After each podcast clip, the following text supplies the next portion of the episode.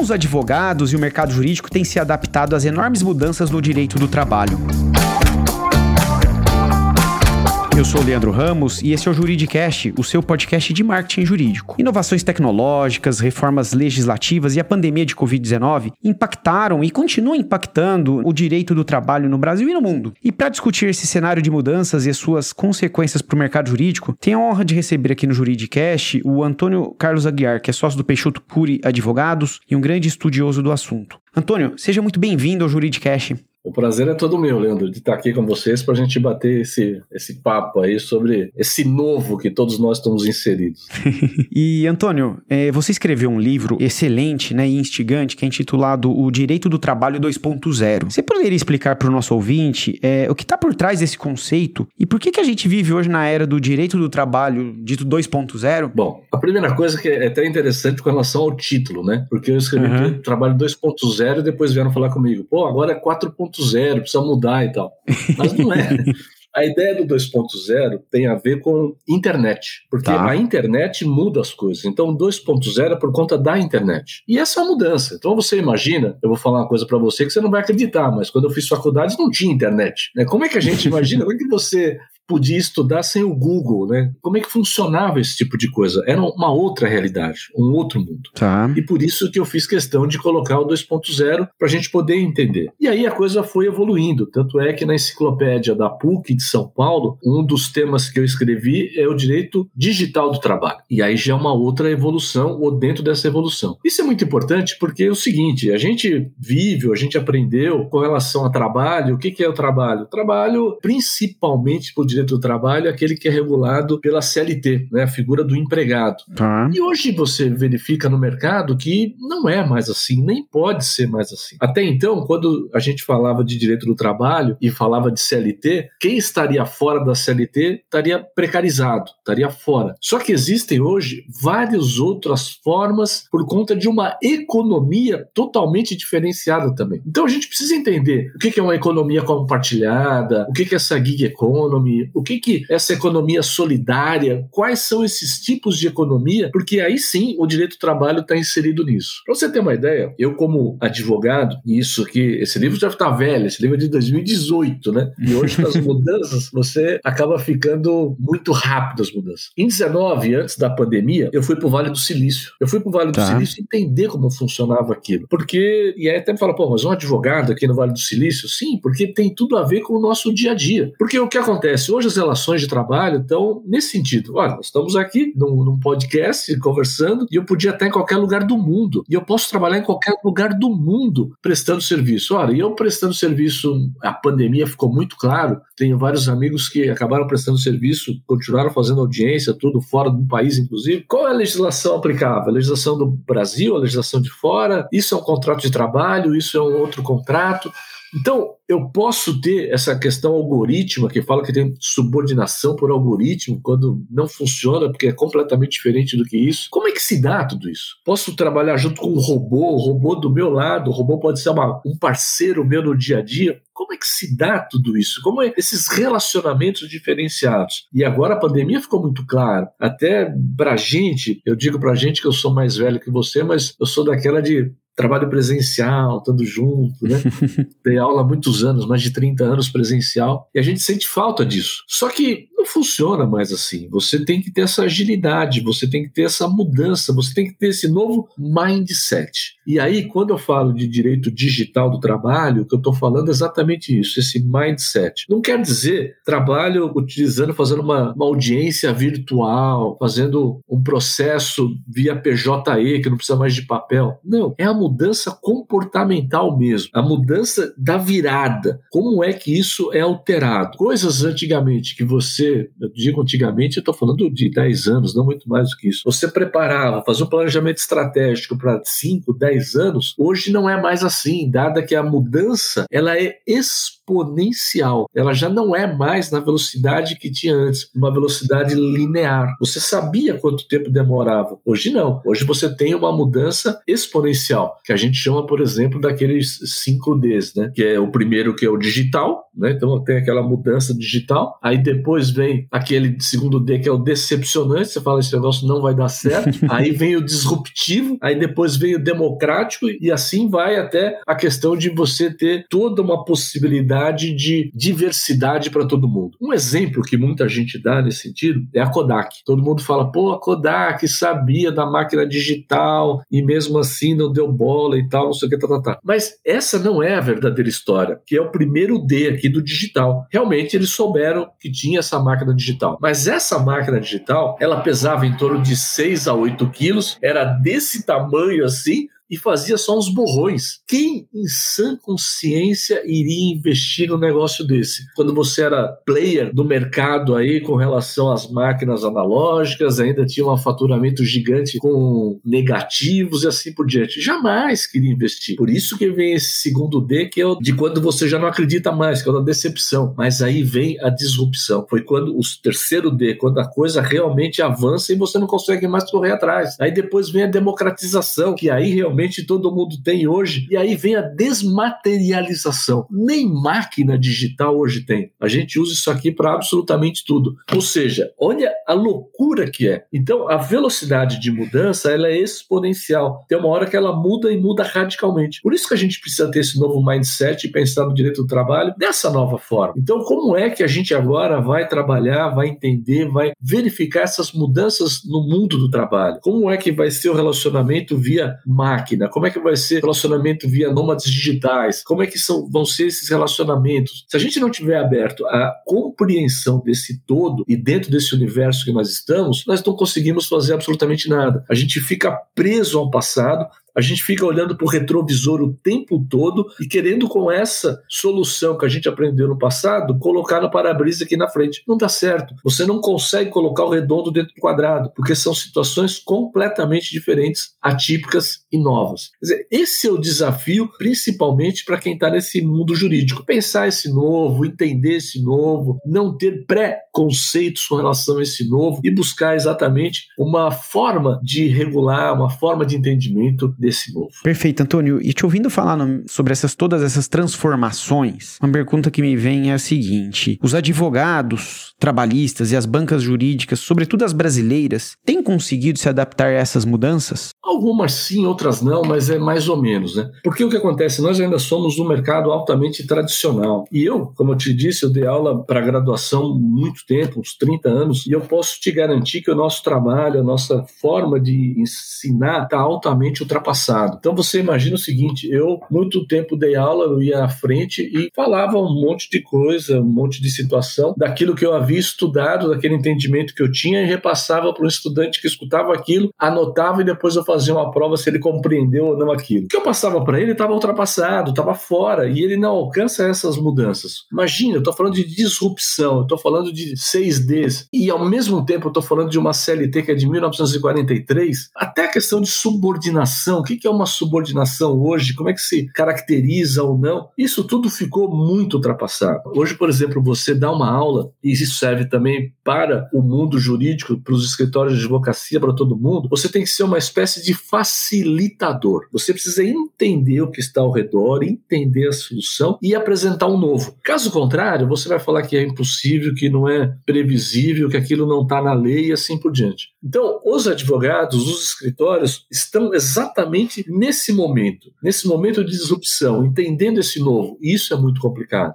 Porque ao mesmo tempo você tem que dar uma, uma resposta para o teu cliente, que é uma segurança jurídica com base em todo aquele acabouço legislativo e ultrapassado que você tem, e ao mesmo tempo ser o facilitador dessa mudança, entender e apresentar esse novo. Como é que você vai fazer isso? Quer dizer, como é que você vai entender exatamente o que está acontecendo nesse novo mundo? Cabe, portanto, aos escritórios, e não só aos escritórios, mas a todo mundo, todos nós que estamos nesse novo, compreender que as coisas mudaram, que as coisas se alteraram, e aí você vem e busca o um novo. Então você vê, nesse livro aqui mesmo que eu escrevi, eu brinco que está velho, mas o que acontece? Alguns capítulos eu colocava lá de revolução, darwinismo digital, seleção natural, direito digital. Por quê? Por conta exatamente disso. Se a gente não compreender que as mudanças perpassam diariamente com todo mundo, a gente não consegue seguir em frente. E, e Antônio, em termos práticos, que dicas você dá para advogados que não sabem como adaptar é, a essas mudanças que você vem mencionando aqui? O advogado tem que ter uma mente aberta, né? Tá. Não só advogado todos nós, enquanto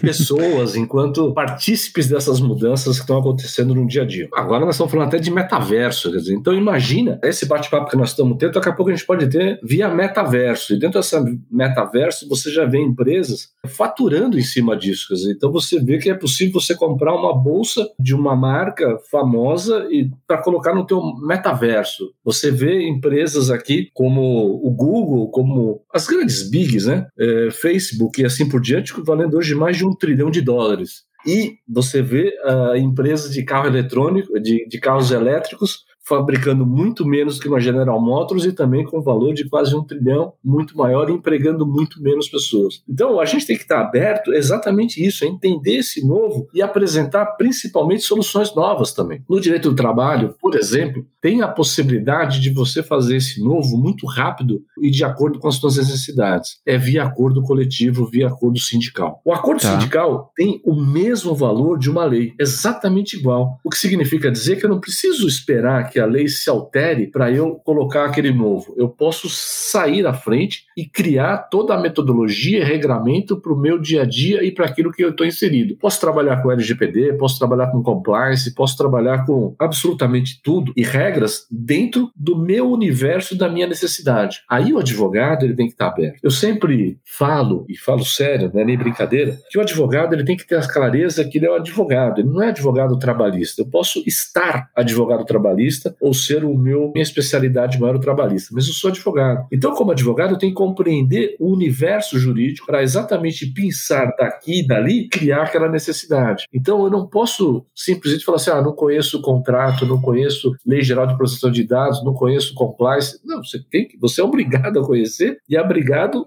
a colocar aquilo dentro do dia a dia. Mais ainda, como advogado, eu, tô, eu, sou, por exemplo, obrigado a saber como funciona um planejamento estratégico. E na hora que eu der isso para o meu cliente, eu tenho que saber como funciona um Canvas, eu tenho que saber como funciona várias outras metodologias, uma análise SWOT, assim por diante, para compreender um problema e dar uma resolução dentro desse novo universo. E pior, isso você não aprende na faculdade. Né? Então Sim. você precisa muito mais sair à frente e buscar esses espaços. E aí sim a internet é fundamental. Aí sim sim o EAD é primordioso aí sim a possibilidade de você capturar esse novo e criar toda essa nova metodologia dentro das suas necessidades é fundamental. Agora, tem que estar de peito aberto, disposto e ir atrás dessas oportunidades e desse novo que tem que estar disponibilizado para todo mundo em qualquer lugar do planeta. Curioso, né, Antônio? Porque você está me dizendo que o advogado precisa de uma série de conhecimentos e até habilidades que não estão dentro do meio jurídico, né? Muito pelo contrário, são habilidades que permeiam aí o mundo dos negócios, por exemplo né? E a gente nota que historicamente o advogado, né, por um lado, uma visão muito interessante, sempre se preocupou em estudar muito, dominar muito a matéria jurídica, mas me parece que só isso hoje não é suficiente, né? Não é mesmo. Você disse absolutamente tudo. Por quê? Porque essa matéria jurídica era uma, um trabalho doutrinário, jurisprudencial e legal que é fruto do passado. E, e, as coisas, as alterações se dão muito ao longo do tempo. Então a gente fica assim, pô, mas você está falando de Canvas, você está falando de análise SWOT, você está falando de Smart. Pô, será que isso não faz parte do mundo do negócio? Não, isso faz parte realmente do teu dia a dia. Né? Teve um outro livro que eu escrevi sobre advocacia trabalhista e eu falava exatamente isso. Estipulação de metas. Você tem que estipular metas, você tem que ter regras, você tem que entender esse universo, você tem que criar uma identidade enquanto advogado para buscar o advogado, ele é um solucionador de questões, de problemas. Ele tem que dar a solução. Isso vai muito além do que um conhecimento estrito dentro do direito que você aprende na faculdade, dentro daquela coisa mais formal. Aí você tem que compreender exatamente esse novo espaço social e tecnológico que nós estamos inseridos. Bem interessante. E nesse contexto de mudanças, Antônio, a reforma trabalhista de 2017, ela gerou grandes consequências para a justiça do trabalho, né? Como a queda no número de novos processos trabalhistas, né? E aí nesse contexto, como os escritórios de advocacia foram impactados pela reforma? Olha, essa é uma, uma, uma, importante pergunta que você faz, porque isso, nós estamos da reforma de 2017. É, isso, no, quando saiu a reforma, aí você ouvia palpite para tudo quanto é lado. Então, dizendo que iam acabar com as reclamações trabalhistas, porque já não existia mais oportunidades, é, o número de processos ia diminuir. Muita gente falou que ia acabar com a justiça do trabalho, outros falaram de outro lado que a reforma ia trazer um, um crescimento vertiginoso nos empregos, né? Queria ser uma coisa maravilhosa. A grande verdade é que não é nenhuma coisa nem outra, porque isso tudo são argumentos de torcida. E, e a gente anda, não só no Brasil, mas no mundo inteiro, muito com essa dicotomia esse, esse é, argumento de torcida. Ou é A, ou é B, é azul, é vermelho. E não pode ser assim, principalmente se você é advogado, você precisa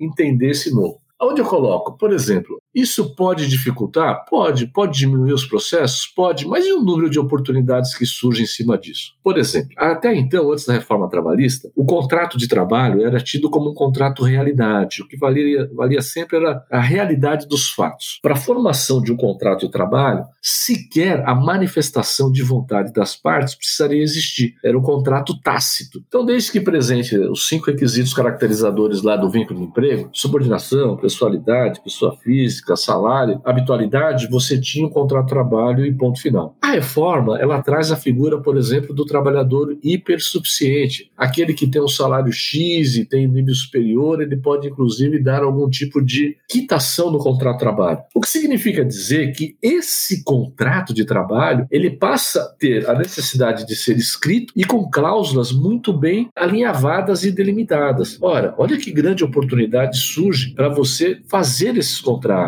para você saber o que tem nesses contratos. Temos uma questão hoje muito grande dessa questão de assédio, de diversidade. Dá para você também ter políticas internas para evitar práticas de assédio, para você trabalhar e incrementar questões de diversidade, para você treinar quem está lá dentro ou quem já trabalha na empresa para evitar isso. Há possibilidade também de você buscar soluções harmoniosas e autônomas de conflitos do trabalho o que significa dizer que você não precisa ir tudo na justiça do trabalho. Você pode criar câmeras de mediação, câmeras de arbitragem, pode trabalhar melhor com a questão de negociação. Ou seja, olha o número de oportunidades que surgiram dentro desse universo, dentro dessas novas práticas. Então, não é mais aquele você simplesmente fazer como moedor de carne, jogar um monte de processo trabalhista e por diante. Tem toda uma questão de responsabilidade anterior. Perfeito. Essa questão de compliance é fenomenal. Essa questão da possibilidade de você fazer dentro da tua empresa grupos, inclusive para análise, todas as vezes que há algum tipo de assédio, algum tipo de prática faltosa. Então tem a possibilidade de você fazer esse processo investigativo também. Os sindicatos podem estar envolvidos nisso também, o que abre uma oportunidade muito grande. Ou seja, é um universo gigante. Quer dizer, outra coisa que foi colocado, que os sindicatos, por exemplo, agora perderam com a reforma trabalhista a contribuição sindical. E por conta disso, estaria esvaziando todo o movimento sindical. Isso é uma verdade? É uma verdade. Talvez fosse o ideal fazer a coisa mais paulatina, talvez fosse, mas assim não foi feito. Agora, cabe aos sindicatos, dentro daquilo que você me perguntou um pouquinho antes, o qual é o mindset, que eu tenho que fazer agora, entender esse novo. Os sindicatos, por exemplo, até outro dia escrevi um artigo que eu falava isso, que ele precisava pivotar, né? Ele precisa pivotar, ele precisa mudar.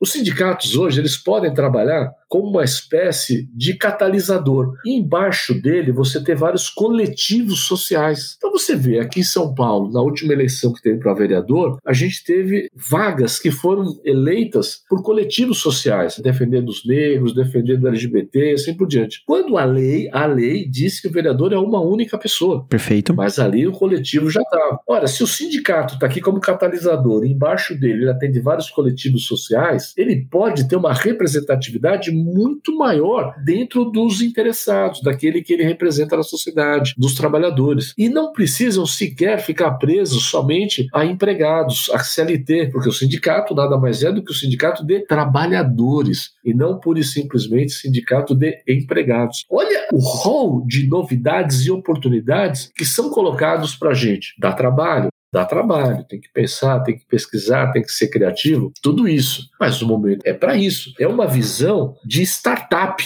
que a gente precisa ter. Nós, os novos profissionais do século XXI. Perfeito. E nesse contexto uh, ainda de reforma trabalhista, Antônio, é, a gente está em um ano eleitoral e a revogação da reforma trabalhista tem sido um dos temas abordados por alguns dos candidatos. Como que você acredita que o mercado jurídico tem lidado com essa possibilidade? Isso, no fim, gera um clima de insegurança jurídica para o país? Não, não gera, não gera clima de insegurança, não. É mais realmente palanque, é questão política. Por isso que eu estou tá. te falando, quer dizer, se a gente pegar o que, que a reforma mudou essencialmente e tal, não mudou, não criou o número de empregos que falou que ia criar, não diminuiu o número de processos trabalhistas que disse que ia diminuir. Ou seja, na verdade, algumas coisas foram, foram colocadas para o bem ou para o mal e assim por diante. Imaginar uma contra-reforma, acho muito difícil, né? Mas ainda que houvesse, ela vai. Hoje, se você pegar uma CLT, que é o que está falando de reforma trabalhista atende em torno de 28, 30% do universo dos trabalhadores. 28, 30%. Nem um terço. Nem um terço. E os outros? Quer dizer, se a gente não for inteligente para buscar alternativas para o universo como um todo, a gente fica de novo preso no retrovisor e preso no passado. Então, é, a gente precisa pensar, agir e seguir em frente. De novo, mentalidade de startup mesmo. Na startup, você vai e faz. A gente está acostumado a falar, ah, não posso errar, não posso fazer. Não, na startup você não erra, você experimenta. Então, se der alguma coisa diferente daquilo que você planejou, aquele teu experimento serve para você melhorar e seguir em frente de forma melhor e mais produtiva. Interessante, Antônio. E nesse contexto de experimentação, né, algo que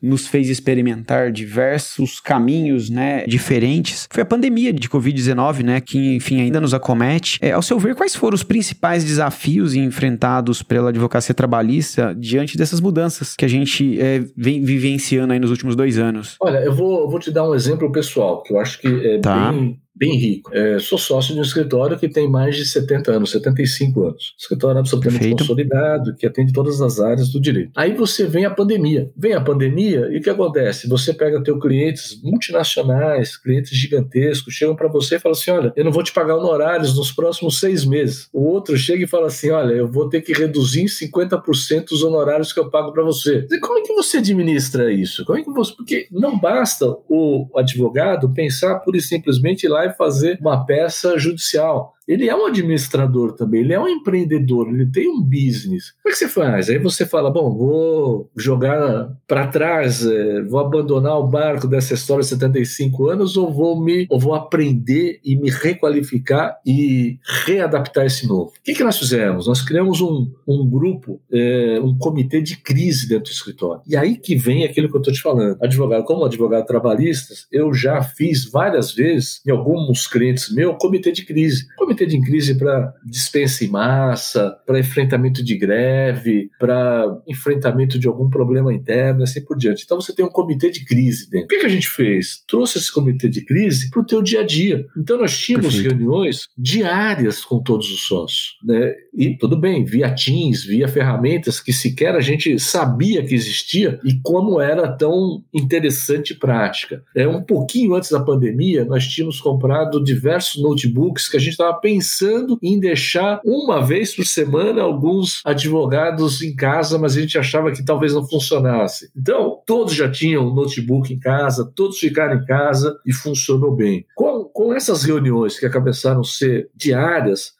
proximidade, uma aproximação muito maior entre os sócios do que você ter aquele convívio diário e presencial, por incrível que pareça. Você era obrigado a estar todo dia, estar todo dia junto e buscar soluções diárias para as tuas necessidades, para os seus problemas. A coisa funcionou muito bem e hoje o escritório está melhor do que estava antes. O que significa dizer que a pandemia te trouxe planejamento, te trouxe alteridade de colocar no lugar do outro, te trouxe a necessidade de criar protocolos não só de segurança, mas protocolos de você cumprir dia a dia, disciplina, que foi fundamental, está sendo fundamental, porque senão a coisa não funciona, e essa questão de utilização dessas ferramentas tecnológicas que estão apostas e disponibilizadas para todo mundo. Ou seja, dentro desse problema, dentro desse ovo que se quebrou, a gente conseguiu fazer um omelete. Eu acho que esse é o grande ensinamento da pandemia. Muito bom, Antônio. Nosso episódio está caminhando para o final e, e, e, como uma, uma pergunta final aqui, e fazendo o gancho com essa última resposta. Você acredita que o impacto que a tecnologia e a automação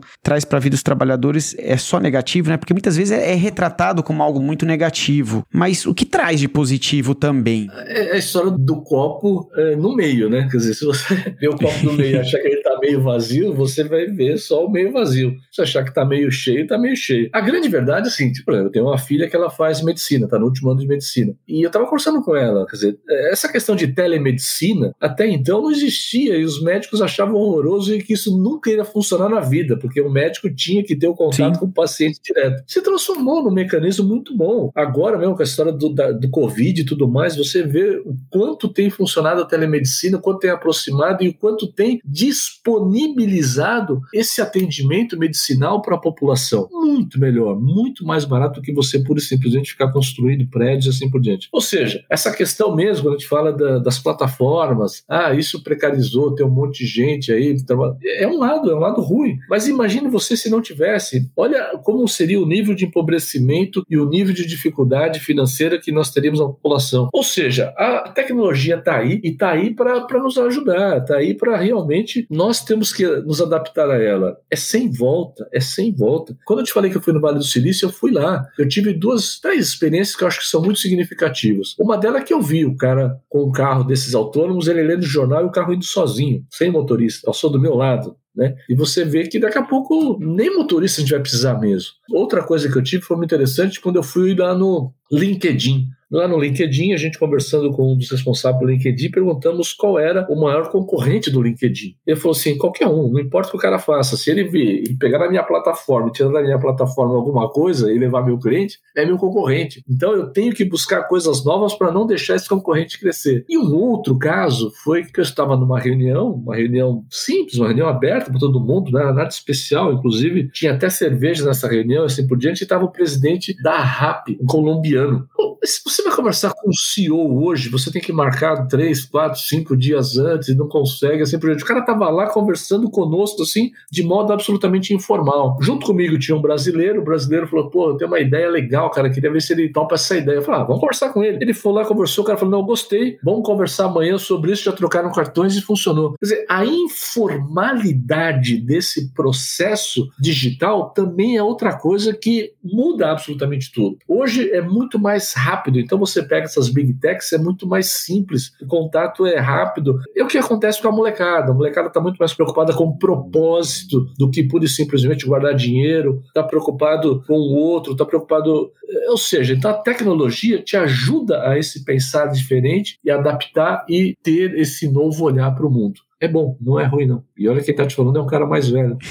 muito bom, Antônio. Eu gostaria de agradecer muito sua participação aqui no Juridicast. A nossa conversa foi ótima e muito inspiradora. Que bacana, que bom que você gostou. Foi um prazerzaço estar aqui. E a hora que você me chamar, eu volto de novo pra gente conversar. Com certeza.